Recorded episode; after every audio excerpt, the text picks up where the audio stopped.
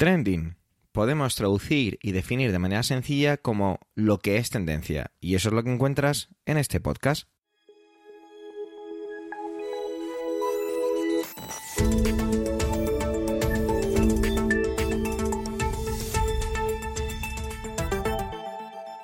Este es el capítulo 258-258 del 15 del mes de junio de 2023 y cuenta con las intervenciones de Pedro Sánchez, Manuel Castaño, Ernesto Acosta, Antonio Rentero y Eduardo Norman. Yo, un servidor, Javier Soler, hoy se queda de presentador. Trending es tu podcast de noticias semanal.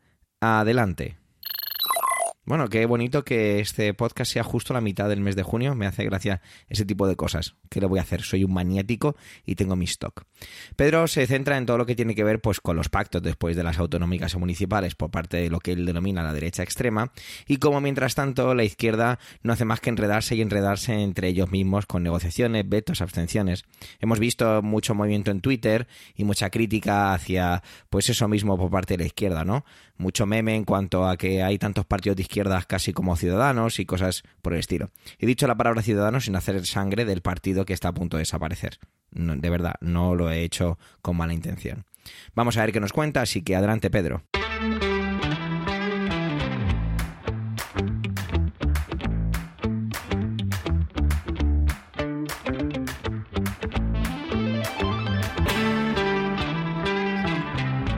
Gracias Javier, saludos, equipo trending Buenos días, querida audiencia. Me vais a disculpar el lenguaje, pero es un textual de una sentencia. Ladrona, secuestradora de niños, dueña de calabozo, puta, te voy a estar jodiendo toda la vida hasta que te mueras y acabe contigo, ladrona. Esta es una de las escalofriantes frases del líder de Vox en Valencia, eh, aquel con quien, en palabras de Borja Semper, portavoz del Partido Popular, no se iban a sentar a hablar. La frase, como digo, está extraída de la sentencia que le condenaba por maltratar a su mujer, a su exmujer. Tiempo le ha faltado al Partido Popular de Valencia y a su líder y próximo presidente de la comunidad, el señor Mazón, que prometió que no pactaría con la ultraderecha para saltarse todas las líneas rojas que dijo que no pasaría. Anteayer a la tarde se cerraba un acuerdo de gobierno cuyas cinco líneas estratégicas os voy a citar textualmente porque por su riqueza lingüística y su abundancia de contenidos no tienen desperdicio. Eh, están sacados directamente de una nota de prensa del grupo parlamentario de la Comunidad Valenciana del partido Vox. El Partido Popular de la Comunidad Valenciana y Vox acuerdan un gobierno de coalición para el cambio en la comunidad valenciana. Eh, le están dando al valenciano desde ya no quieren autonomías, pero le están dando al valenciano desde ya, han puesto comunidad. Esto es una cosa que me llama mucho la atención. Este principio de acuerdo incluye también la presidencia del Escorts para Vox, presidencia del Escorts Valencianas para Vox, eh, allí donde reside toda la soberanía del pueblo valenciano, eso lo va a presidir Vox, y para el Partido Popular la vicepresidencia primera y secretaría primera. Se ha acordado también la creación de un equipo de trabajo formado por ambos partidos donde se desarrollarán los puntos del acuerdo de gobierno. Valencia, 13 de junio de 2023. Tras la reunión mantenida hoy, por antes de ayer, en las Cortes Valencianas, el Partido Popular de la Comunidad Valenciana y Vox han llegado a un acuerdo que garantice un gobierno de coalición para el cambio en la comunidad valenciana, presidido por Carlos Mazón, el acuerdo de gobierno se basa en cinco ejes estratégicos. Ojo, ojo, ¿eh? Literal. 1. Libertad para que todos podamos elegir. 2. Desarrollo económico para reducir gasto innecesario e impulsar la economía. 3. Sanidad y servicios sociales para reforzar la sanidad pública y los servicios sociales. 4. Señas de identidad para defender y recuperar nuestras señas de identidad. 5 Apoyo a las familias, para fomentar la natalidad, seguridad y promoción de las familias. Este principio de acuerdo incluye, vuelven a repetir, también la presidencia del Scorts para Vox y para el Partido Popular la vicepresidencia primera y secretaría primera. Además, se ha acordado también la creación de un equipo de trabajo formado por ambos partidos donde se desarrollarán los puntos del acuerdo de gobierno. Mirad, eh, después del resultado de las elecciones eh, autonómicas y de las elecciones locales y también forales aquí en Euskadi, se ha iniciado un camino que no tiene marcha atrás, que todos y todas sabíamos que no tiene marcha atrás, que es el de los pactos, el de los acuerdos de gobierno, yo diría que mayoritariamente van a ser acuerdos de gobierno, entre el Partido Popular y el partido ultraderechista Vox. Eh, esto es lo que posiblemente nos va a esperar también después de las elecciones generales del 23 de julio si, en fin, el tiempo y la autoridad no lo remedian, porque es lo que posiblemente van a votar la mayoría de los españoles que vayan a votar. No la mayoría de los españoles, pero sí la mayoría de los españoles que vayan a votar. Y no lo digo esto para desacreditar el posible resultado de esas elecciones, lo digo para dejar bien claro cómo desde la izquierda se hace todo lo posible, como siempre, para intentar animar a que la gente no vaya a votar. Y a veces esto se hace incluso cuando se pide a la gente que vaya a votar. Y a veces incluso esto se hace cuando se, eh, bueno, se congratula uno de que por fin haya un acuerdo a la izquierda de la izquierda del Partido Socialista, como se suele decir. Un acuerdo que ha sido mm, recibido, porque no podríamos decir que bien recibido, ha sido recibido por ese, esa parte del espectro político y en especial por parte de Podemos, pues por una serie de vetos y una serie de circunstancias que consideran que son lesivas para sus intereses y para la representatividad que dicen tener o que tienen eh, en los distintos en las distintas instituciones, en este caso en el Parlamento y en el Senado. En el Senado no tienen senadores, pero bueno, quiero decir en las Cortes en general. Em, pues el acuerdo ha sido como una cosa que casi mejor que no se hubiera llegado a un acuerdo, porque ha sido como decir, tenemos un acuerdo y en palabras de... Eh, escuchaba el lunes a, Pablo Iglesias, en palabras de Pablo Iglesias, pues eh, la verdad es que le escuchabas y estabas entendiendo entre líneas algo así como, hay un acuerdo, pero si no vamos a votar tampoco pasa nada. Y me diréis que soy exagerado o que estoy siendo un poco maniqueo con, con lo que veo, con lo que escucho, con lo que leo, pero esa es mi sensación. esa es mi sensación y esto es, eh, este es el papel que va a jugar la izquierda en las próximas elecciones. Enfrente un Partido Popular fuerte, que sale muy reforzado de algunos de los aspectos de esta legislatura, algunos aspectos que han dado buenas medidas de gobierno, pero que estéticamente o éticamente muchos españoles y muchas españolas no han terminado de entender, como por ejemplo aceptar reiteradamente e incluso sentarse a negociar algunas de las decisiones importantes con partidos políticos eh, que hasta no hace tanto tiempo algunos de sus coaliciones más que partidos políticos, porque estoy hablando de H. Bildu, que hasta hace no tanto tiempo algunos de sus miembros pues defendían o al menos no condenaban con claridad el uso de la violencia terrorista para la acción política. Ha pasado el tiempo, mucho tiempo, algunos de los éxitos de esa política antiterrorista vienen de atrás, no son atribuibles solamente al gobierno de Zapatero, a quien sabéis que tengo en alta estima, pero es verdad que fraguaron en el gobierno de Zapatero. Hubo toda una estrategia para acabar con ese mundo, con esa parte de ese mundo, eh, la parte militar, vamos a decir, de ese mundo, la parte terrorista, y hoy en día, al frente de sus eh, representantes en las instituciones, hay personas que se han declarado abiertamente contrarias a todo lo que ocurrió y han lamentado lo que ocurrió y han repetido una y otra vez que lo que ocurrió es irremediable, que el dolor que se causó fue inmenso y que algo así nunca debería de haberse producido, pero que se ha producido y que no hay nada que vaya a revertir el daño que se causó. Podría ser interpretado por algunos como suficiente, podría ser interpretado por muchos como insuficiente, y luego estamos personas como yo que desde luego necesitamos más, pero que también es verdad que una década después, o una década y pico después de la disolución de ETA militar, eh, nos seguimos sorprendiendo lo suficiente viendo como errores de libro, como incluir etarras condenados por delitos de violencia, mm, por delitos, quiero decir, de sangre, eh, incluirlos en sus listas, pues eh, ha sido inmediatamente rectificado por el propio, por la propia EH Bildu y por los propios implicados. Un comportamiento que, creedme, hace apenas siquiera un lustro o dos hubiera sido impensable en el mundo de lo que denominamos izquierda berchale.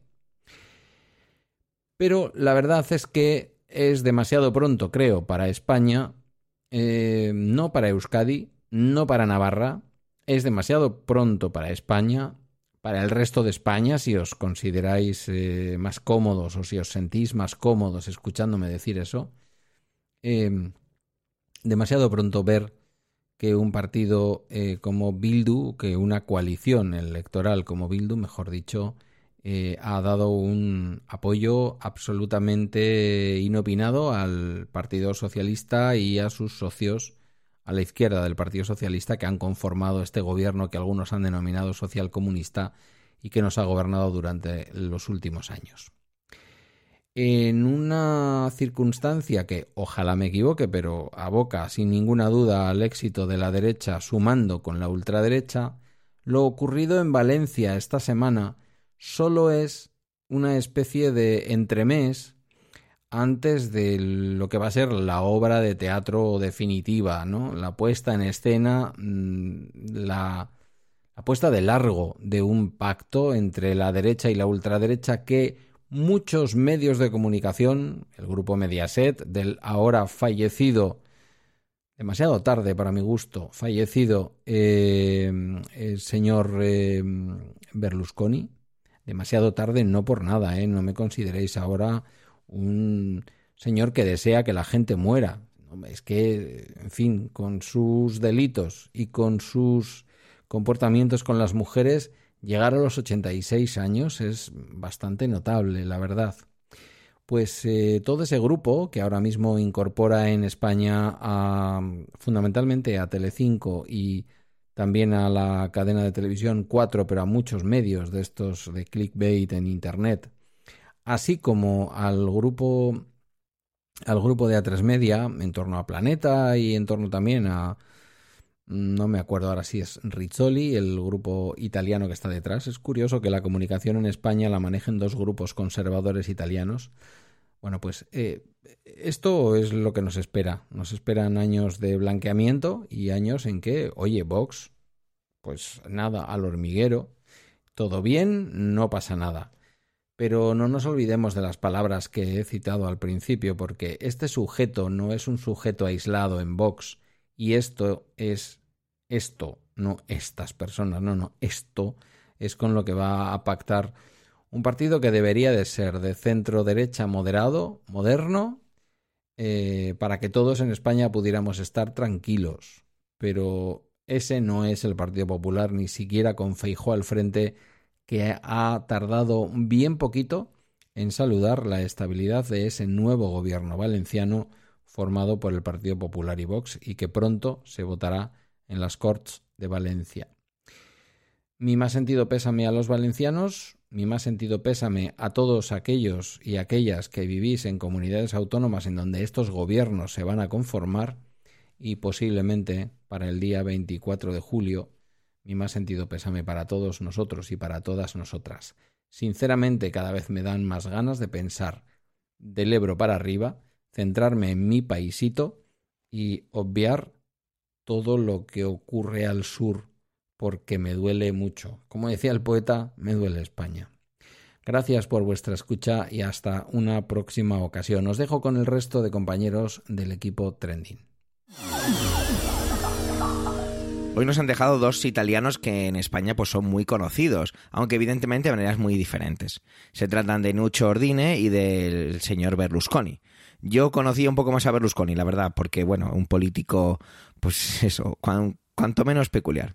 Vamos a ver de, qué punto de vista trata esta despedida y qué fueron estas figuras. Adelante, Manuel.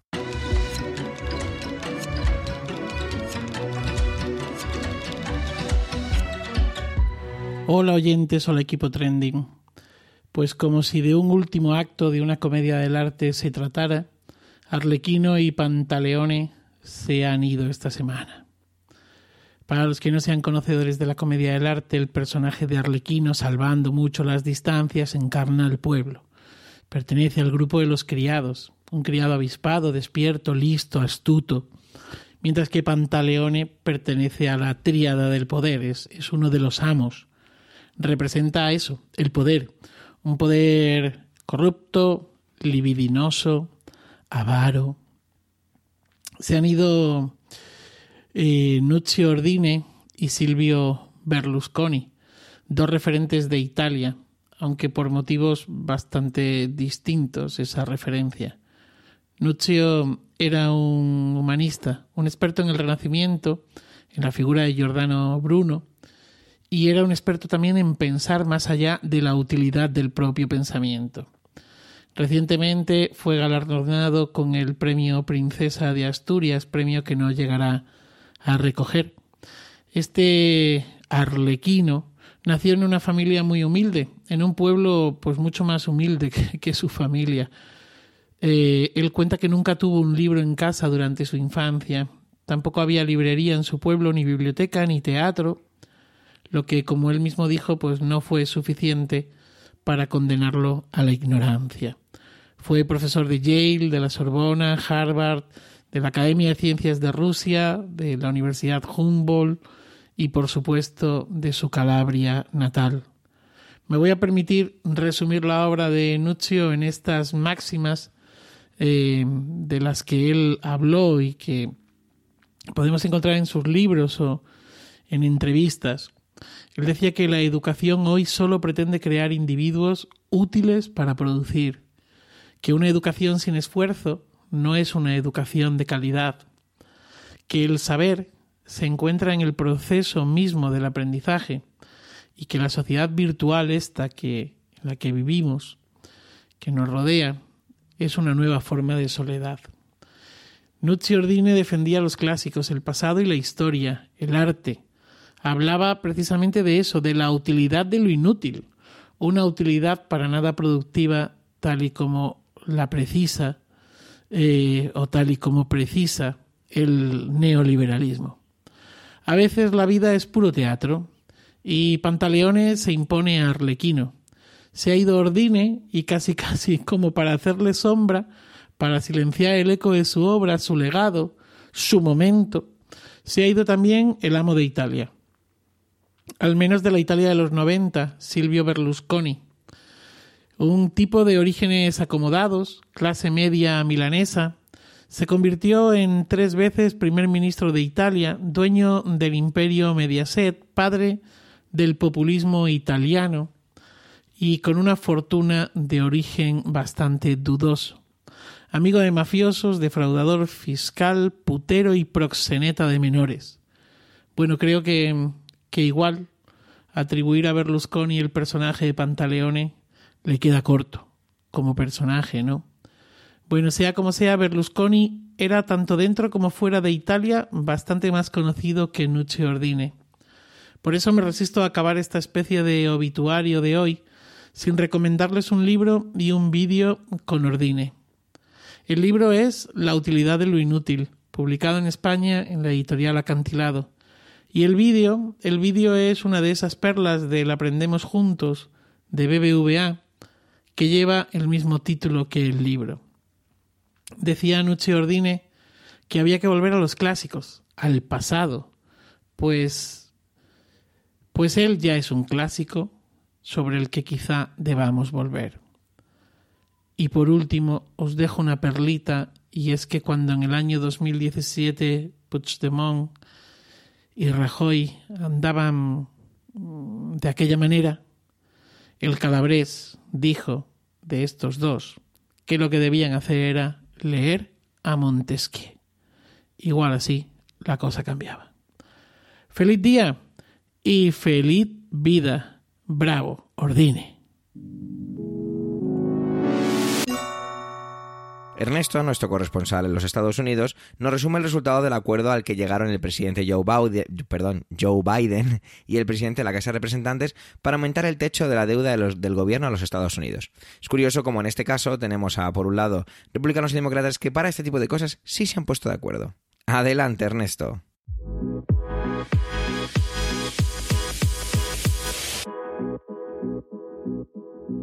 Muchas gracias Javier, saludos para todos los oyentes y para el equipo de Trending.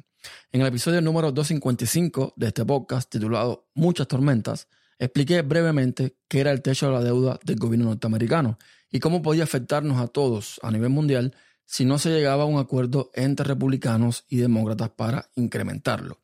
En esta ocasión les traigo las conclusiones de este show político.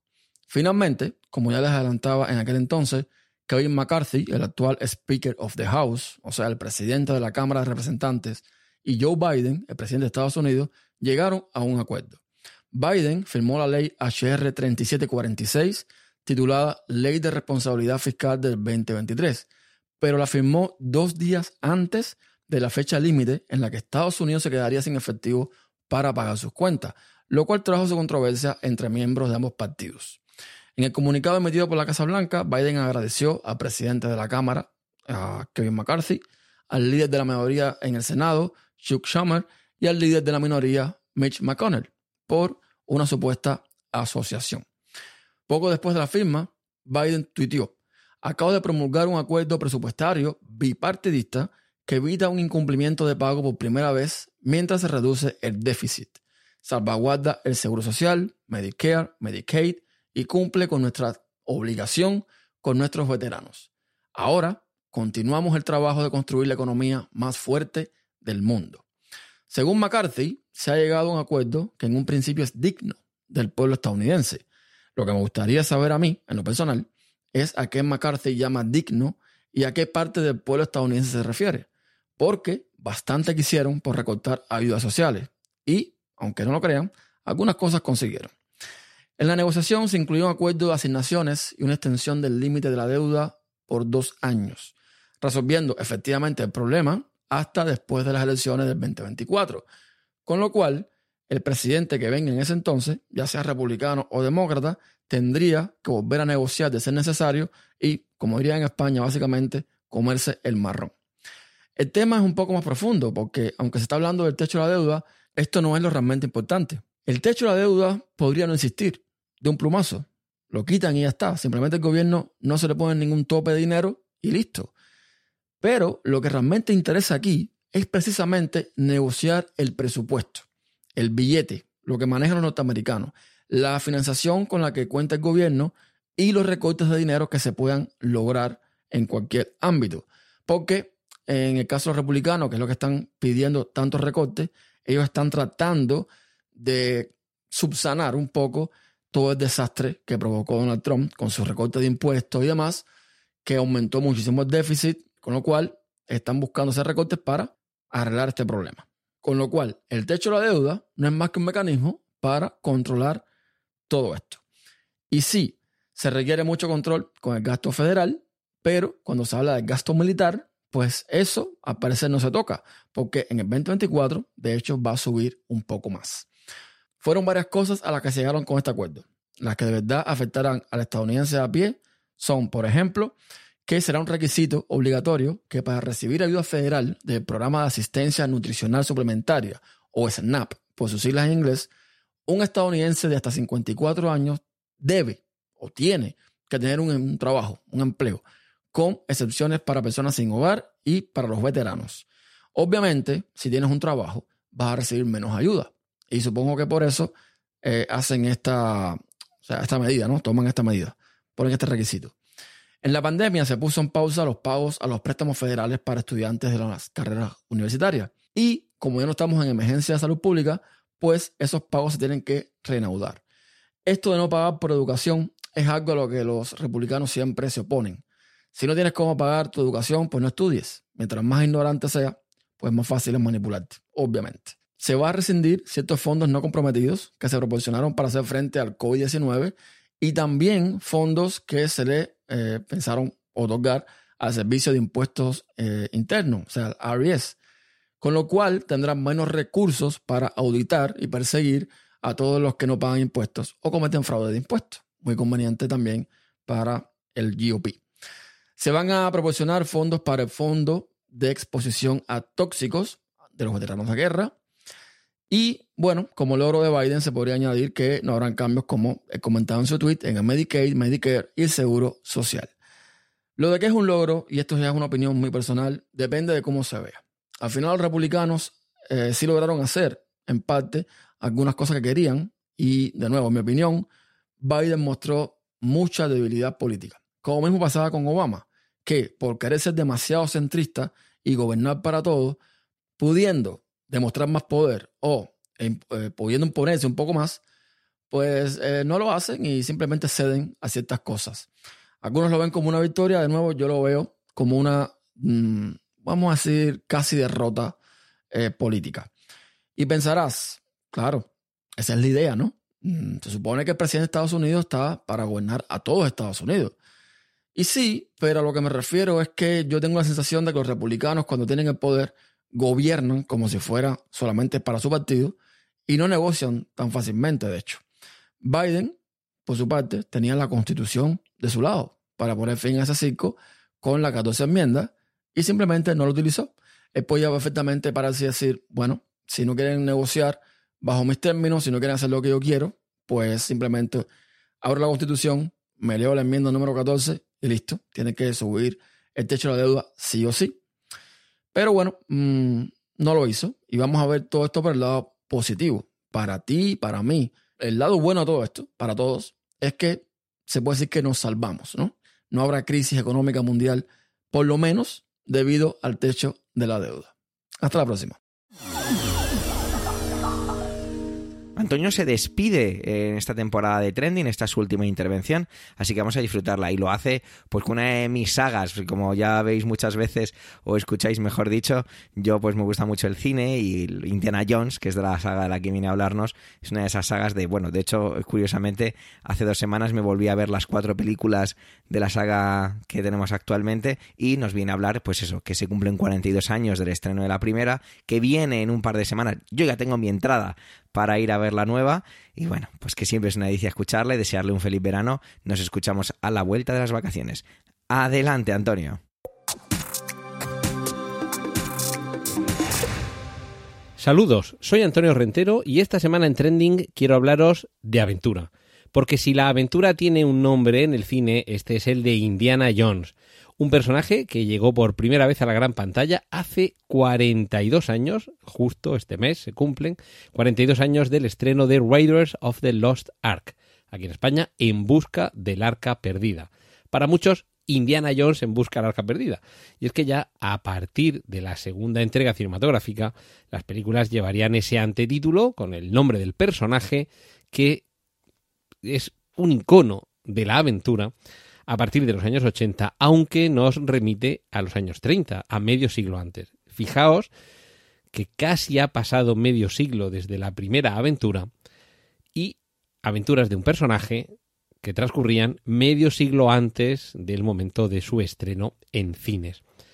Por edad, nací en el 70, tuve la suerte de poder ir al estreno de películas como La Guerra de las Galaxias o En Busca de la Arca Perdida, esas películas que han dado forma a los sueños de muchos espectadores y que sin duda han inspirado a muchos creadores que vendrían después.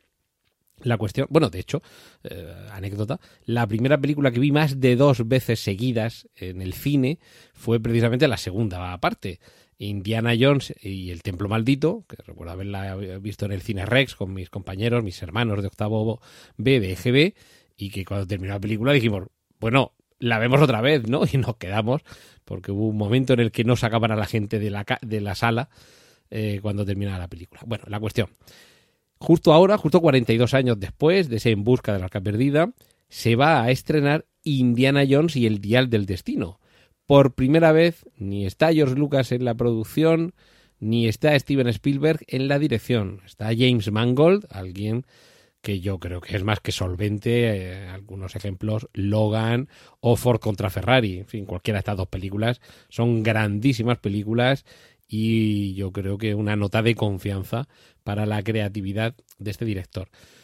Lo que algunos ya ponemos un poquito en entredicho es la confianza en la co-guionista Phoebe Waller-Bridge, que desde luego con la serie Fleabag creo que ascendió a una muy merecida fama, un reconocimiento como, como alguien creativo y original, pero es que en la última entrega de, cinematográfica de James Bond, Sin tiempo para morir, si no lo habéis visto no os lo voy a contar, pero el destrozo que hace con el personaje, en fin, esperemos que no suceda lo mismo con Indiana Jones y el Dial del Destino sí hay quien, después de haberla visto, porque se presentó recientemente en el Festival de Cannes, si no estoy equivocado, dijo que el final de la película redime al resto. Es decir, que yo eh, espero y deseo que no sean tan agoreras estas visiones y que nos permitan disfrutar. En cualquier caso, lo que sí se ha podido ver hasta ahora, tráiler, algunos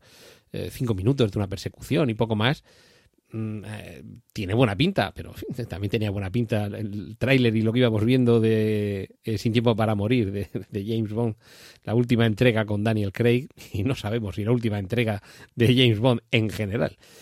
En este caso sí, parece ser que Indiana Jones y el, Día, el Dial del Destino será la última película de Indiana Jones.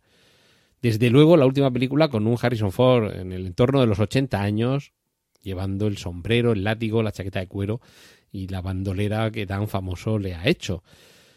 Pero, en cualquier caso, no creo que muera el espíritu de la aventura. No creo que Indiana Jones y el Dial del Destino suponga el final de la aventura en el cine. Por suerte, quedan eh, otras muchas posibilidades. Algunas de ellas provienen del campo de los videojuegos. Y nos podemos ir a actores como Tom Holland, que son capaces de encarnar en el cine a populares personajes de videojuegos, como en los títulos de Uncharted y que muy bien podrían tomar un cierto testigo, como también un poco en su momento lo tomó otro personaje que procedía del, videojuego. Lara Croft, el personaje de los videojuegos de Tom Raider, que en el cine ya ha tenido varios rostros, empezando por Angelina Jolie y el último Alicia Vikander. Y bueno, pues hay ahí otra forma de llevar la aventura al cine y de tener unos personajes que tampoco eran originales en la primera entrega cinematográfica de Indiana Jones, porque como digo, procedían de seriales que veían en su infancia George Lucas o Steven Spielberg, los creadores del personaje, y, y, en cierta manera eh, también de películas como El Tesoro de los Mayas, que eh, ahora ya me estoy confundiendo, no sé si era El Tesoro de los Mayas o El Secreto de los Incas. Bueno, una película con Charlton Heston que ya tenía ese mismo aspecto de el, sombrero Stetson, la chaqueta de cuero, le faltaba el látigo, pero las eh, admiraciones exóticas, la búsqueda de tesoros pertenecientes a civilizaciones eh, tiempo atrás ya desaparecidas. Ahí estaba el germen del personaje, es decir, que la cuestión no es inventar el agua fría, sino servirla de una forma que te la haga apetitosa y disfrutable. En este mes de junio, en el que, como digo, celebramos los 42 años, de que algunos tuvimos la suerte de haber visto el estreno en cines de esta película y espero que tengamos la suerte de ver también el estreno en cines de la última.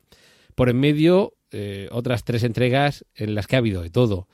Una más divertida, más desenfadada, pero también con algunos puntos un poco más oscuros, y el propio Spielberg explica que en parte su, su reciente divorcio tenía eh, culpa de esa oscuridad en algunos de los momentos de Indiana Jones y el Templo Maldito, la que para muchos competiría en calidad y, favor del público con la original, que es Indiana Jones y la Última Cruzada, en la que descubríamos que Sean Connery era el padre de Harrison Ford, y esto tiene que ver con el propio origen del personaje.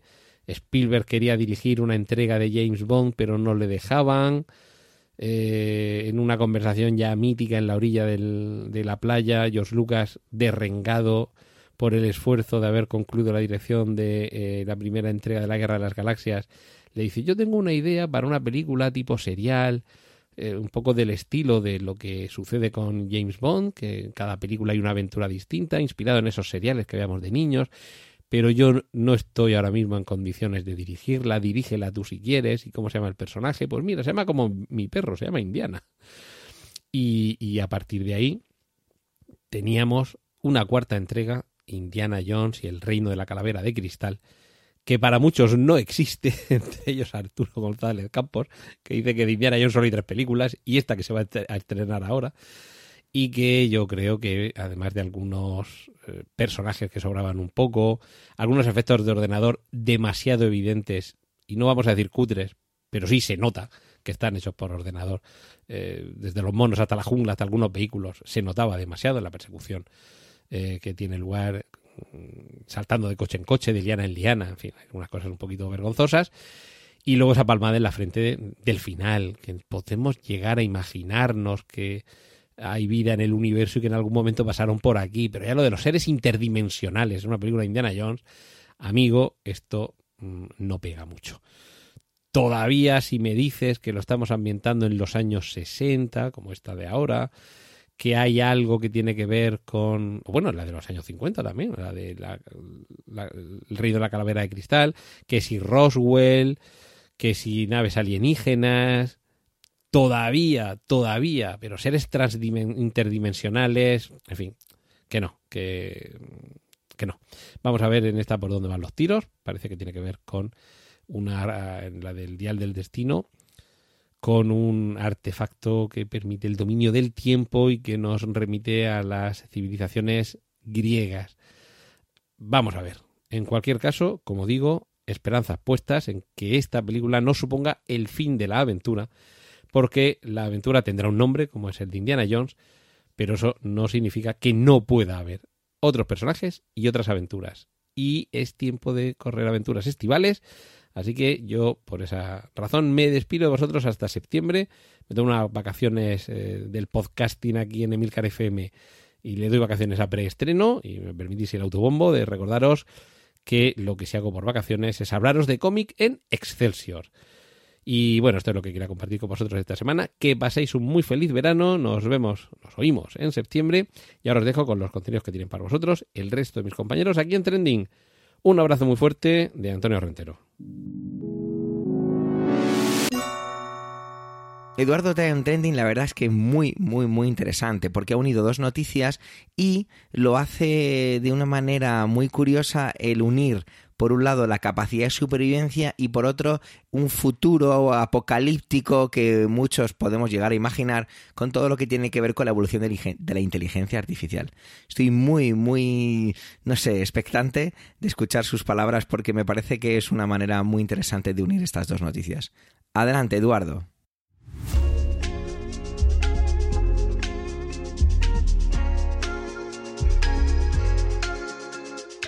Hoy no vengo a hablar de política, sino que vengo a hacer una reflexión que me, ha venido a la cabeza tras leer dos noticias que aparentemente no están relacionadas. Hablo concretamente de, eh, por una parte, de las advertencias que es por varios grupos de... Mm, por una parte técnicos, es decir, ingenieros, etcétera, y por otra parte gente directamente de la industria de la inteligencia artificial, sobre los peligros de la misma y, advirtiendo que quizá en, en unos años podría llevar a la extinción de la humanidad. La inteligencia artificial, si no la controlamos o no, mm, digamos, tenemos cuidado con lo que estamos haciendo ahora. Y por otra parte, la noticia mm, de la, del hallazgo del, de, de, unos niños que estaban perdidos en, en la Amazonia colombiana, eh, tras un accidente en avioneta que iban con su madre. Eh, y hablamos de niños eh, hasta de un año, es decir, dos niños mayores, una niña de 14 y el niño de 12, creo recordar, una de 9 o uno de 9 y un bebé de un año. Em, ¿Por qué relaciono estas dos noticias? Porque me parece importante darnos cuenta de que estos niños han, han, sobrevivido 40 días en la selva amazónica porque mm, era una familia indígena que estaba acostumbrada a moverse por la selva. Es verdad que durante los cuatro primeros días, por lo que se ve, sobrevivió la madre, según han, han dicho los niños. Y ella le dio indicaciones y tal, pero mm, aún así, yo estoy convencido de que si yo tuviera hijos y fuera una avioneta y me cayera eh, en medio de la selva amazónica, mm, hombre, alguna recomendación le daría a mis hijos, pero no sería capaz quizá de, hacer que sobrevivan 40 días con mis recomendaciones. Y probablemente eh, unos hijos criados por mí eh, tendrían eh, también pocas posibilidades de saber qué hacer en esas en esas condiciones. Digo esto porque, y lo relaciono con la de las, con, con la noticia de la inteligencia artificial, porque creo que en el fondo no- nos estamos haciendo muy comodones, ¿no? Nos gusta que todo se haga solo. Y lo, y lo digo yo, que yo no soy mm, ludita ni, sospechoso de serlo. Vamos, tengo ordenador desde los 12 años, mm, eh, mi casa hace cosas sola. Quiero decir, eh, tengo una instalación domótica con Home Assistant, eh, yo la gestiono, mm, cada día estoy añadiéndole cosas nuevas, tengo mm, una casa de verano que también voy a- este año voy a demotizar, es decir, mm, no se trata de, mm, de que yo esté en contra de la tecnología ni de su uso, todo lo contrario. Pero sí me da un poco de miedo algunas veces pensar en qué ocurriría si mañana todo esto desaparece.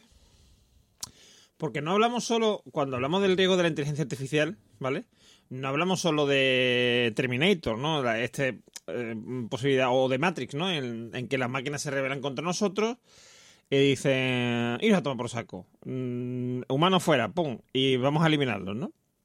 No estoy hablando de eso, o sea, o no necesariamente de eso, porque siempre pensamos en esa posibilidad, ¿no? De que, de que la inteligencia artificial se revele y mm, quiere eliminarnos. Pero ¿y si lo que ocurre es que de repente la inteligencia artificial dice, porque tengo que trabajar? ¿Qué necesidad tengo? Los humanos, a mí que me importan. No, no me los voy a cargar, pero yo voy a dejar de hacer cosas por ellos. Y de repente, cuando esto ocurre, todo está gestionado por máquinas y por inteligencias artificiales. Es un poco, eh, quizá, el- el- no sé si has visto la película Her, pero en Her eh, hay un momento en que mm, eh, todas las inteligencias artificiales eh, se ponen de acuerdo en irse mm, a dar un voltio por, la, por el ciberespacio porque consideran que los humanos no somos interesantes. ¿Seríamos capaces de sobrevivir sin máquinas? Yo mañana, si de repente mm, dejo de tener electricidad, deja de funcionar todo, ¿sería capaz de sobrevivir? Mm, complicado, ¿no? Si lo miramos desde el punto de vista energético, por ejemplo, mm, creo que todo este tema de la guerra de Ucrania, eh, la escasez energética, etcétera, está provocando que cada vez seamos más independientes en cuanto a mm, uso, por ejemplo, de energías renovables que nos que permiten, sobre todo si, si en una casa unifamiliar o incluso aunque no sea un un unifamiliar, pero sea un adosado, pero quiero decir, un sitio donde puedes poner tus propios parques solares, etcétera, mucha gente lo está haciendo y en ese aspecto nos hacemos más independientes. Pero ¿y el agua potable? ¿Y la gestión de los residuos? ¿Vale? Eh, haría falta, o sea, decir, si, si de repente la humanidad tuviera que vivir mm, cada uno haciéndose las cosas, porque no hay máquinas, no hay. o tuviéramos que volver a hacerlo todos nosotros, hay muchas profesiones que se han perdido. Hay mucha gente que no sabe hacer ciertas cosas. ¿Vale? No me quiero volver un prepper, ¿no? que no sé si son esta gente que, que se compra sierras de mano, etcétera, para poder cortar leña si es necesario y si preparan agua, tienen metida en agua, o sea, tienen agua almacenada en casa por si hay cualquier tipo de cataclismo, ¿no? Incluso un- una explosión nuclear, lo que sea. No voy ahí, pero quizás como sociedad deberíamos reflexionar cómo dependemos de. cómo hemos ido perdiendo, digamos, mm, independencia de, en, cuanto a nuestra relación con, con nuestro ecosistema y con nuestro, vamos, con nuestro entorno. Y cómo de repente, si, si la sociedad por lo que sea cae, nos veríamos, mm, hombre, no sé si dirigidos a la extinción, pero de los mm, miles de millones de, de seres humanos que somos, mm, yo no, yo no sé cuántos quedaríamos, ¿eh? O quedarían, porque yo igual, yo soy, quizás sería de los primeros en de en FNC. No lo sé. eh, es una reflexión que quería traer aquí porque me de, repente encajaron estas dos noticias en mi cabeza y desde entonces vengo pensando esto. ¿Yo sería capaz de, resi- de resistir la selva? ¿Yo sería capaz de mm, rebelarme contra una inteligencia artificial o saber que una inteligencia artificial se está rebelando contra mí, ¿no? Por ejemplo. Mm, que está haciendo las cosas mal adrede o que me está perjudicando si, mm, si no se hacen ciertas cosas básicas. Mm. Yo no sé vosotros, pero a mí esa nube oscura se me puso el otro día en la cabeza y no me la he conseguido quitar, ¿eh? hasta el punto de traerlo aquí al, podcast, porque me da miedo que mañana. Mm, o sea, es que hemos vivido unos años bastante convulsos entre, entre guerras, eh, pandemias, mm, escasez de, por ejemplo, escasez tecnológica. Hemos tenido, o sea, después de la pandemia hemos tenido unos años de escasez eh, de todo. O sea, a día de hoy todavía conseguir una Raspberry Pi a su precio es imposible. Y estamos hablando de cosas como que, mm, por ejemplo, yo hace un año cuando me compré un móvil, o más de un año cuando me compré un móvil, me costó encontrar el móvil que yo quería, ¿vale? Porque no lo vi en todos lados, porque había escasez, que, que, es que, es que, o sea, y de repente, mm, todo lo que dábamos por supuesto, se, como que se tambaleó un poco. No se terminó de caer, pero aún así, con ese mm, leve tambaleo, nos vimos, o yo por lo menos me vi muy, muy debilucho. Muy debilucho. O sea, decir, mm, de repente pensé, digo, si mañana desaparece la sociedad, yo me voy al carajo, pero, pero rápido. Mm, yo ya hace tiempo que estoy intentando eh, buscar maneras de, hombre, no digo, no de convertirme en un prepper, como digo, pero sí de, por lo menos de saber cosas, ¿no? De, he leído algunos libros y tal. Pero muchas veces tengo este miedo porque mm, el tema de la inteligencia artificial, que está ahora muy de moda, como os digo, igual no, no nos lleva a una rebelión de las máquinas ni a nada así similar. Pero sí que nos puede llevar a un a un punto de no retorno tecnológico. Bueno, o o, mm, bueno, de no retorno, un punto de retroceso tecnológico grave, fuerte que nos lleve a lo mejor a estar a lo mejor como en el siglo XIX. No digo ya ni, ni la Edad Media, ¿eh? siglo XIX. Porque a lo mejor sí tendremos em, elementos mecánicos, la máquina de vapor, etcétera. Pero igual otras cosas no, porque si todo, si de repente le eh, hacemos todo inteligente, todos los aparatos de, ya está los frigoríficos, hay frigoríficos inteligentes, microondas inteligentes, batidoras inteligentes, todo es inteligente. Y de repente, de alguna forma, mm, eso deja de funcionar porque el, la- el software que, que va detrás decide que los humanos no, no merecen la pena el esfuerzo y que, que estamos haciendo con el universo, ¿no? A mí un humano no me merece la pena.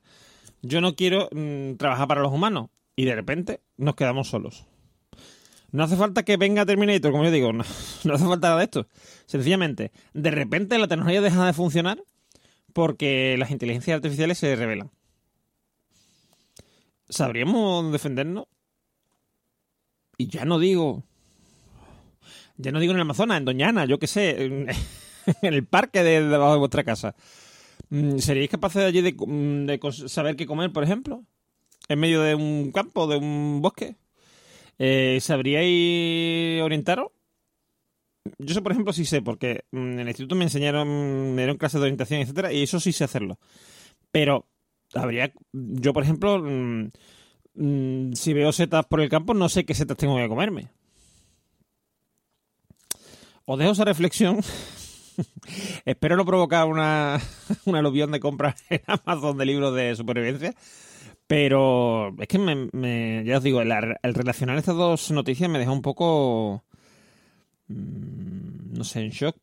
Porque pensé eso, digo, digo, en el fondo cada vez somos más dependientes, cada vez somos más mm, como niños pequeños, ¿no? O sea, mm, dependiendo de nuestra sociedad.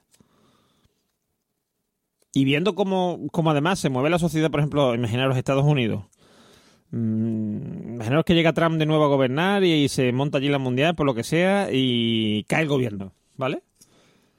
Mm, ¿La tecnología podría sobrevivir si cae el gobierno? ¿Seríamos nosotros capaces de sobrevivir sin esa tecnología? Os dejo esa reflexión. y espero, espero, espero que no, que no ocurra nada de lo que he dicho y, y estemos seguros. Gracias por llegar hasta aquí y por supuesto por el tiempo empleado en escucharnos en este capítulo ducentésimo quincuagésimo octavo. Tenéis nuestra cuenta de Twitter arroba trendingpod y las de las voces de emilcar.fm barra trending como siempre a vuestra entera disposición. Un saludo y hasta la semana que viene.